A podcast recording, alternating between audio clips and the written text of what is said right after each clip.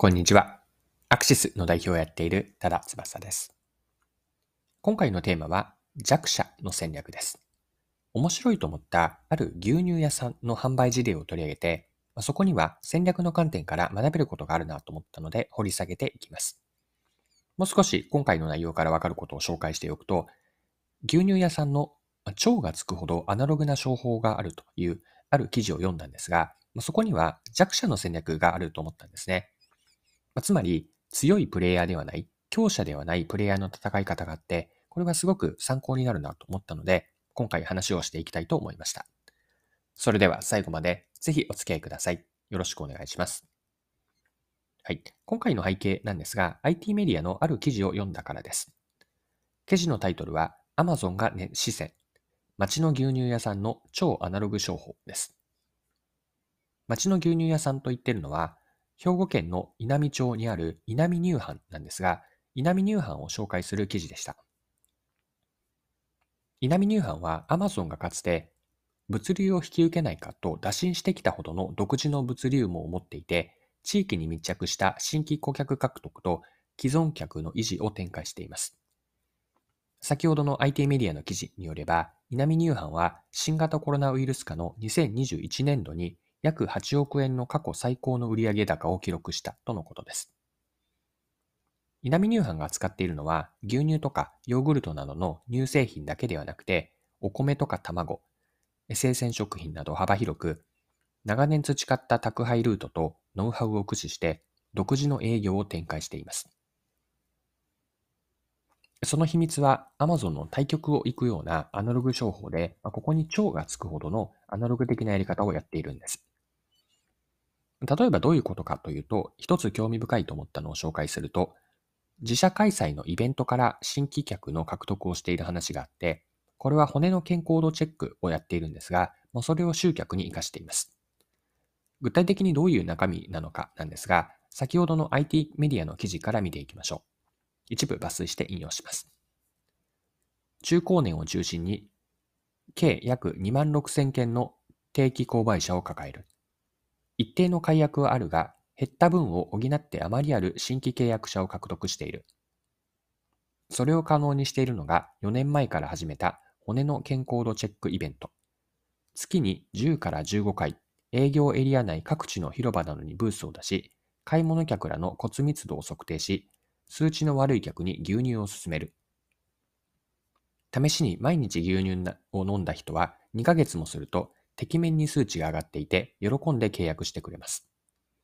途中で辞めてしまった人も久しぶりに測ってみると数値が下がっていて再契約につながるんです。定期的に同じ場所でイベントをやっていると、新規客が友人、知人も誘ってきてくれるようになり、健康志向の高まりも相まって、面白いほど新規契約が取れるという。はい。以上が IT メディアの2022年の3月の15日の記事からでした。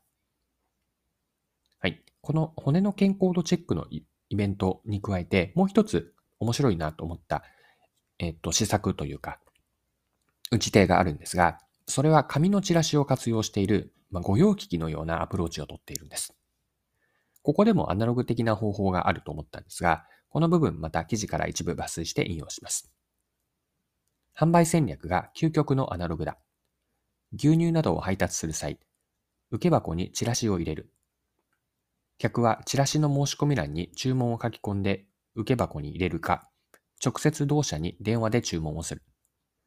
コロナ禍に見舞われた令和2年以降、たびたびイベント営業の自粛を余儀なくされたが、定期購買者への電話でのご用機が巣ごもり需要と合致。さらに商品の取り扱い幅が広がり、今では約4000品目を扱っているという。こういう営業方法は日々顔を合わせる地域密着型でないと成り立ちません。お客さんはうちを信頼していろいろなものを注文してくれるんです。はい。以上が記事からでした。ではですね、ここまで見てきた稲見乳販のアナログ商販から、アナログ商法から学べることを掘り下げていくんですが、ここには大手ではないプレイヤーの戦い方があると思います。大手ではないというのは、人とか予算、大規模な設備を持っていなくて、まあ、この意味で弱者とも表現できるんですが、弱者がどう戦うかに稲見乳販のやり方というのはヒントがあります。弱者の戦略というのは強いプレイにはできないことを徹底すること、ここに肝があるんですね。具体的には弱者の戦略というのは5つポイントがあるんですが、これから言っていく5つです。1つ目が局地戦。これは戦う範囲を限定することです。2つ目が一点集中なんですが、攻める場所とか武器を絞る。武器というのはビジネスで言うと商品ですね。商品をしっかりと絞っていく。3つ目のポイントが接近戦なんですが、相手に近づいて戦いを展開する。相手に近づいてというのはビジネスに当てはめればお客さんのところに直接伺ったり、いわゆる D2C 的なやり方ですね。これが弱者の戦略の3つ目のポイント。4つ目が一騎打ちなんですが、多くの人と同時に戦わず、なるべく1対1の、この相手と戦うんだというような状況を作っていくこと。また5つ目というのが陽動戦なんですが、これはゲリラ的な戦い方をやる、まあ、泥臭く、大手には決してできない地道な泥臭いやり方をしていく。こうした5つのポイントというのが弱者の戦略なんです。でこの5つについて、今回ご紹介している稲見乳飯のアナログ商法に照らし合わせると、特に3つですね。具体的には、局地戦と接近戦とゲリラ戦、まあ、陽動戦、この3つが当てはまるんです。改めて見ていくと、南乳飯の戦い方のポイントの一つ目、局地戦なんですが、販売する証券エリアを地元のみに限定し、広域展開していないんですね。また二つ目の接近戦なんですが、独自の配達ルートを持って、お客さんと直接のやり取りをしながら、まあ、御用聞きもやっていると。また、陽動戦なんですが、営業エリア内の広場などで骨の健康度チェックのイベントを定期的に開催していて、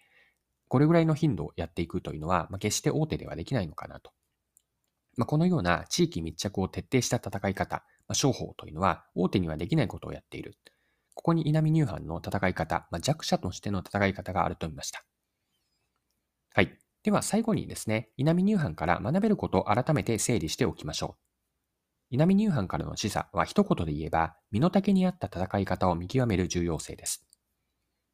強いプレイヤーへの憧れ、まあ、ナンバーワンの大手になりたい気持ちというのは誰しも持っているでしょう。しかし現実は、強者とは、数では全体の中でほんの一握りにしかいないプレイヤーなんですね。もちろん強者になりたいという思いは大事なんですが、1位を目指す意思があるからこそ、高みを目指していけるわけなんですよね。しかし一方で、自分たちは客観的には強者でないにもかかわらず、自己認識を見誤って、強者と同じ戦い方をしても、そこには無理筋があるんです。強者の戦い方ができる強者と、強者の戦い方をしようとする弱者では、軍配が上がるのは前者の強者の戦い方ができる強者なんです。ではどうするかというと、稲見乳飯の事例で見たように、弱者には弱者ならではの戦い方があるんです。客観的な自己認識と外部環境。外部環境というのは、市場にいる顧客とか競合プレイヤーの状況を指しているんですが、自己認識と外部環境の理解から自分たちの戦い方をすることが大事で、うーんと、何ですかね。こう、戦い方に唯一の正解ってやっぱりないんですよね。人や他者の表面的な真似ではなくて、自分たちにしかできない戦略を磨いていく。この重要性を稲見乳飯は教えてくれます。はい。今回も貴重なお時間を使って最後までお付き合いいただきありがとうございました。それでは今日も素敵な一日をにしていきましょう。